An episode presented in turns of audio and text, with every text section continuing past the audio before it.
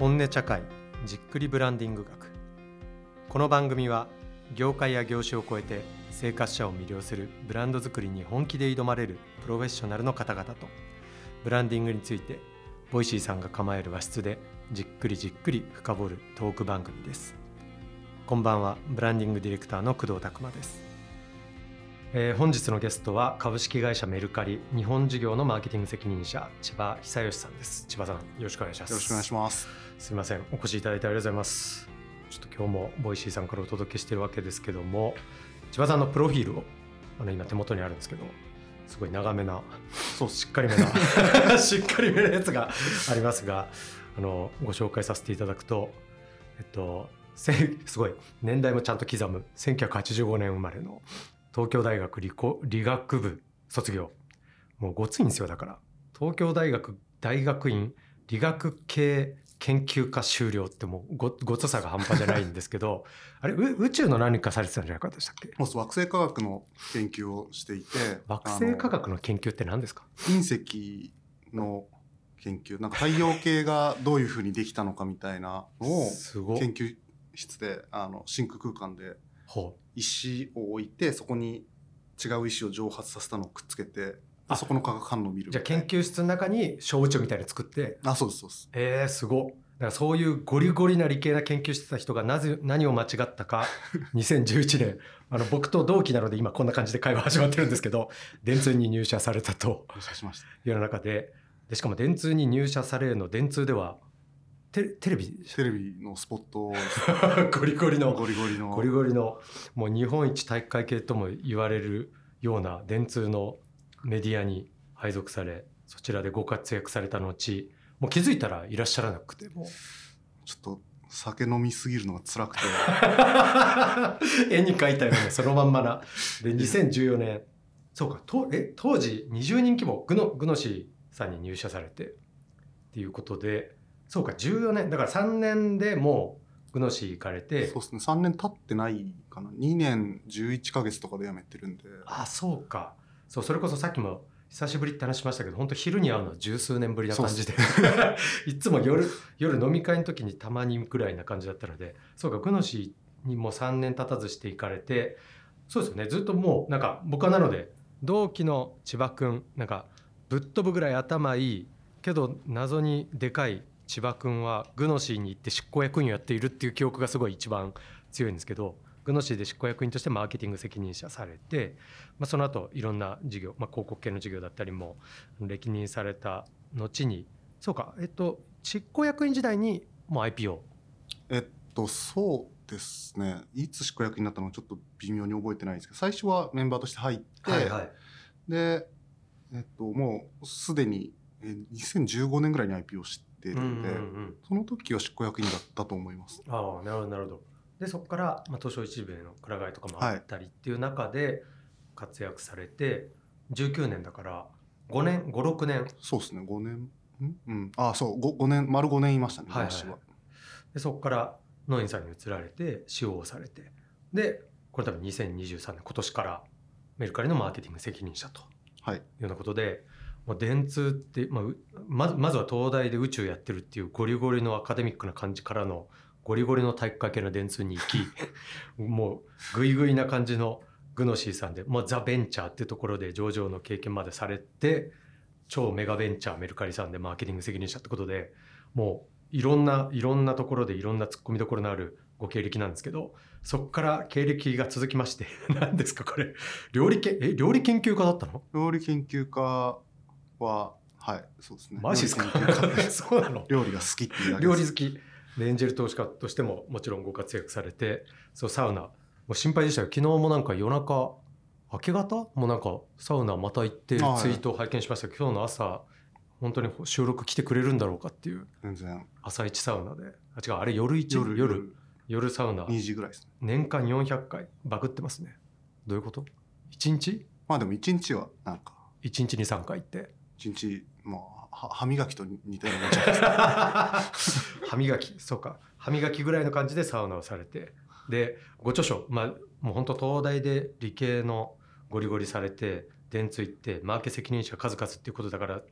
てっきりまあベンチャー系かマーケの本かと思いきやご著書「スクワットの深さは人生の深さ」ってどういうこと？これ。人間性の深さ。あごめんなさい。失礼しました。人間性の深さ。スクワットの本作られてるとトレトレーニングが趣味なん トレーニングも趣味なんですねということでもう幅広すぎてあちなみにこの本めっちゃいい本なんですよえ？この本めっちゃいい本なんですよあの配属させていただきます。ありがとうございます。めちゃくちゃいい本。めちゃくちゃいい本です、皆さん。はい。そんな千葉さんにですね、今日は、あの、この放送あの、大企業、ザ・ゴリゴリの大企業のあのマーケッターの人もそうなんですけど、スタートアップの方も結構聞いていただいてるみたいで、っていう意味でも、クロスキャリアっていうか、いろんなところでマーケの経験されてる千葉さんにいろいろお話を伺えればなと思っております。よろしくお願いいたします。よろしくお願いします。でですね、早速なんですけど、恒例企画的にやっているのが、あの本を3冊教えてくださいと。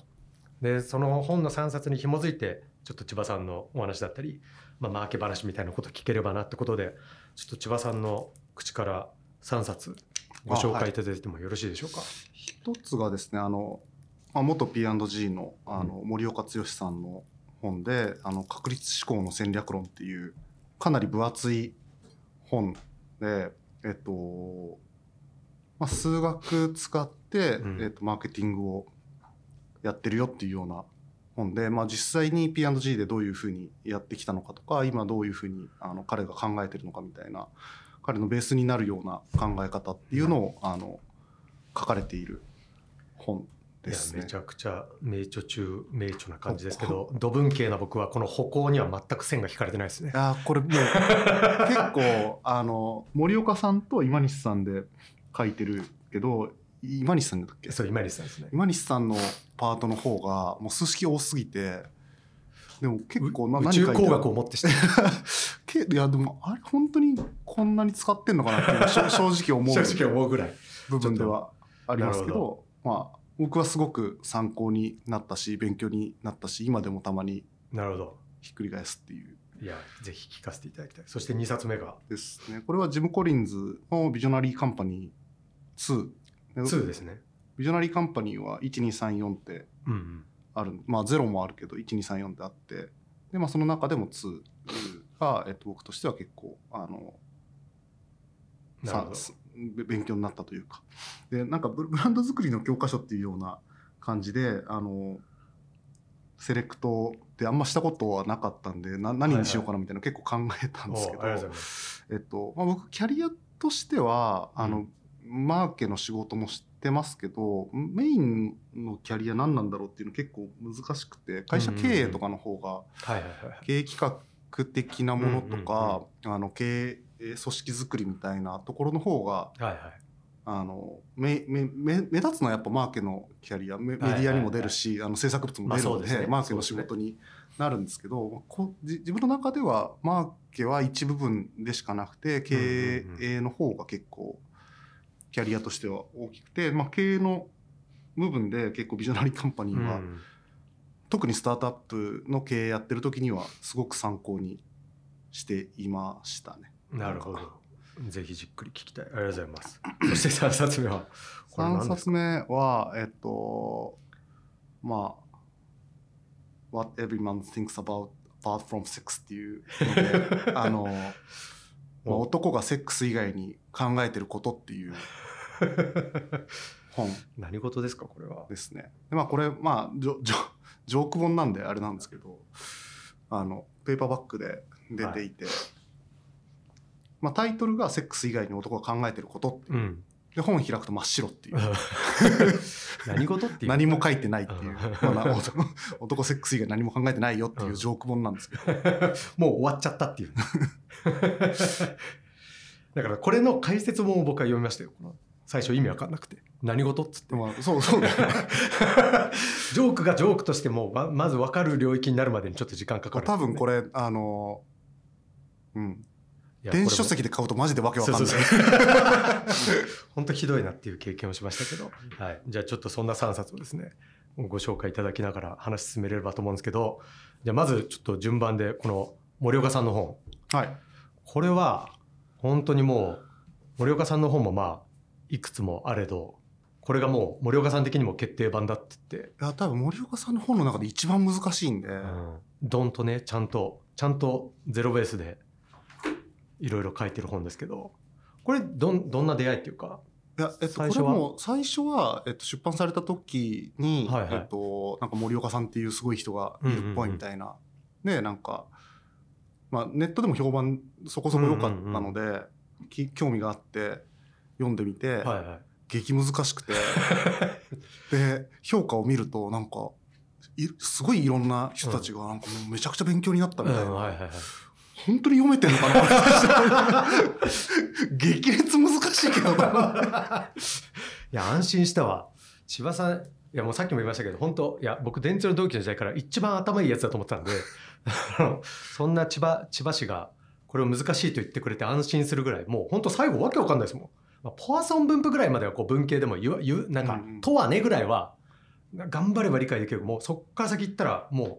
何これみたいな。そう。いや僕も あのこの本に関してはめっちゃ参考にして戦略作る時とかに考えたりするベースにもうしたりはするんですけど、数式はそんなに使ったりはしないので。そうですよね。これ別に数式まあ多分本当に染み渡らせて本当に全てこの確率論のもと意思決定するって根性を決めたらいるのかもしれないけど。あでもけ結構どどうなんだろう。P&G とかでも今それそのベベースの考え方としてプレファレンスを上げるっていう、そのブランド好意度を上げて、うん、あの選択肢になるべく入ってもらって、はい、サイコロの目の数をそう。でそれで、まあ、購入を促進して売り上げを上げていくみたいなのがもう超ベースのこの本の考え方で、まあ、そこの確率をどれだけ上げられるかが売り上げを上げる方法、で、えっと、それを上げるために、えっと、新規ユーザーを増やすっていう方向が、あの彼としては絶対やった方がいい方法で、新規ユーザーを増やすことで既存のユーザーのあの好意度も引き上げて全体を押し上げると。逆にその既存ユーザーにフォーカスして売り上げを伸ばすみたいなところだと、うんうん、今の人たちを無理させることになるからそんなに良くないよみたいなのが全体を通して書いてあることなんだけどそれが理解できるまでにめっちゃ時間がかかる。むずそうですね。そう言ってることは割とあのなんかマーケティング論における二大学派の一方みたいな感じの。ベベーシ極めてベーシックなね。ことなんだけど書き方が数式で書いてあるから超むずいいやめちゃくちゃむずいっすよね一個一個ちゃんとなんか実務で使う前提だからとか言って数式入ってきますからね。そうか。うん、で出会いのじゃあこれはもうあれなんですか？前職時代から結構使ってた感じなんですか？そうですね。これはグナシの時ぐらいに出版されてるはずで、すごく勉強になりました。はいはい、あのなんか電通でやる仕事って、うんうん、まあ僕テレビの仕事だったんでそんなにあのマーケティングの仕事とかはやってないですけどなんだろうな。実務にそんなつながんないというか、あのただ電通でやってるのって割と古いクライアントさんが多かったりもするから、はいはい、このブランドを上げたいみたいなブランド以降を醸成したいみたいな、はいはいはい、結構ふわっとした的なね。お題で来ていて、でまあ、その発注してる側もなんでそれやんなきゃいけないのかもよく分かってないし、うん、この受けてる側もさらによく分かってないみたいな状態だけどでも多分ブランド好意度って上げた方がいいよねみたいななんとなくある。なんとなくの。でそれってすごいベーシックに考えるとブランド好きで言ってもらった方が売り上げ上がるっても超当たり前なんで、嫌いなブランドのものなんて買う理由ないから、なんだけどそれがなんでみたいなのはなんかあんま自分の中でははっきりしてなくて、ででグノシーに移って、うんうん、でグノシーでやってたのってグノシーなんてもう誰も知らない状態だから、はいはいはい、このブランドのあのなんだろうブラブランディングをするっていうよりもとにかく知ってもらって、うんうんうん、とにかくもう強制的にでもダウンロードさせてみたいな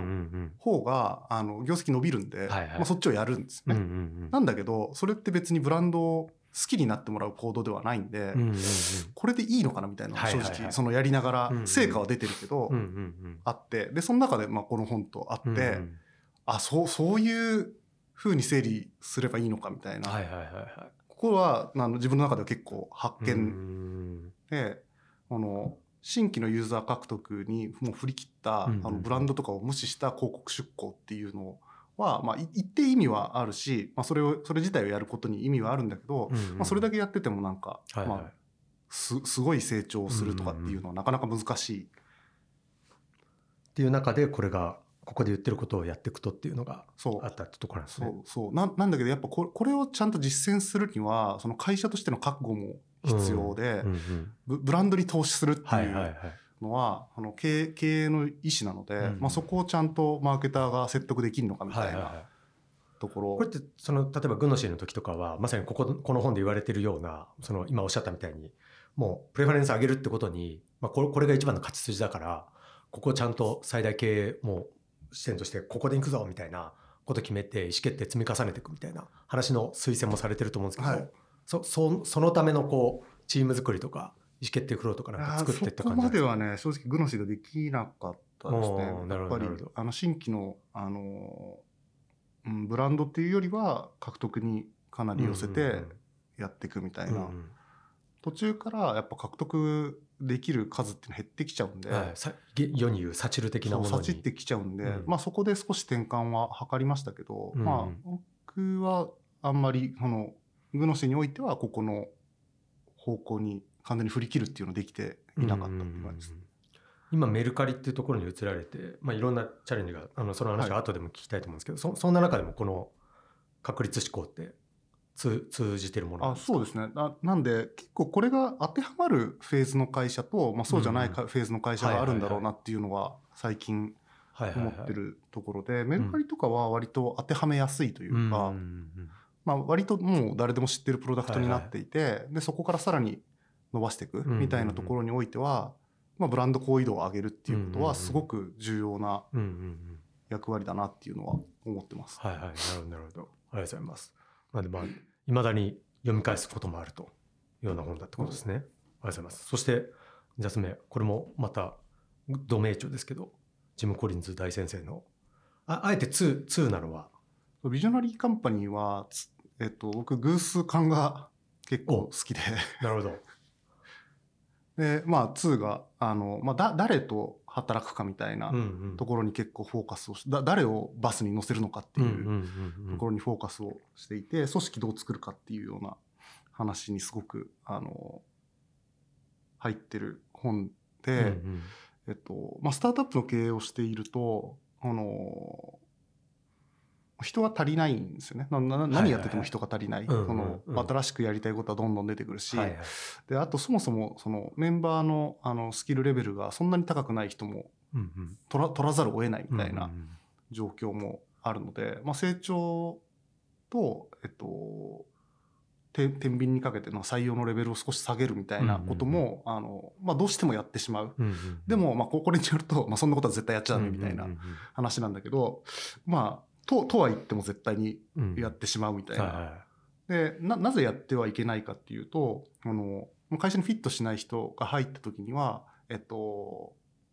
まあ、フィットさせるのはなかなか難しいし、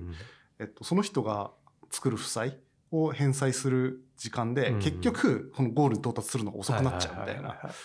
話で、まあ、読むたびになんか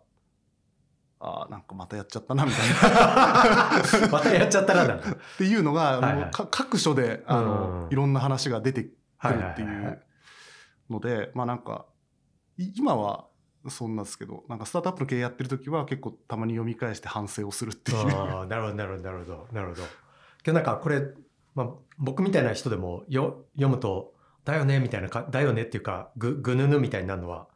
グッドとグレートは全然ちゃうねみたいな。あそうそうそうそうなグッグッド、まあ、いいいいいい会社っていうのと偉大な会社っていうのは全然違くてむしろいい会社いっぱいあるから問題なんだみたいな話出てきますけどなんかまさに今、まあ、グノシーももう今となっては多くの人知ってるしメルカリももうとっくにみんな知ってるしって中で言うとすごいあのいいいい会社にいることがとても多かった千葉さんだと思うんですけどこのグッドとグレートの違いみたいなのってやっぱいろいろ感じる部分いやでもなんか自分が今までここにいるようなグレートな会社にいたのかみたいな 正直あるのでま まだそんんなに分かってはいないかもしれない。なるほど。まあグレグレートになるために、うんうん、あの働いてるっていうのはあるかもしれないですけど。はいはい、そうですね。その今おっしゃってたその人人とどどうやって適材適所みたいな話もそうですけどけどこここで言ってるみたいにもう一歩間違うとそういういいいい方にっていうかほ程よいとこにこう落としがちみたいなのってあると思うんですけどそうじゃなくてグレートな方に引っ張るようにっていうのってなんかどどんな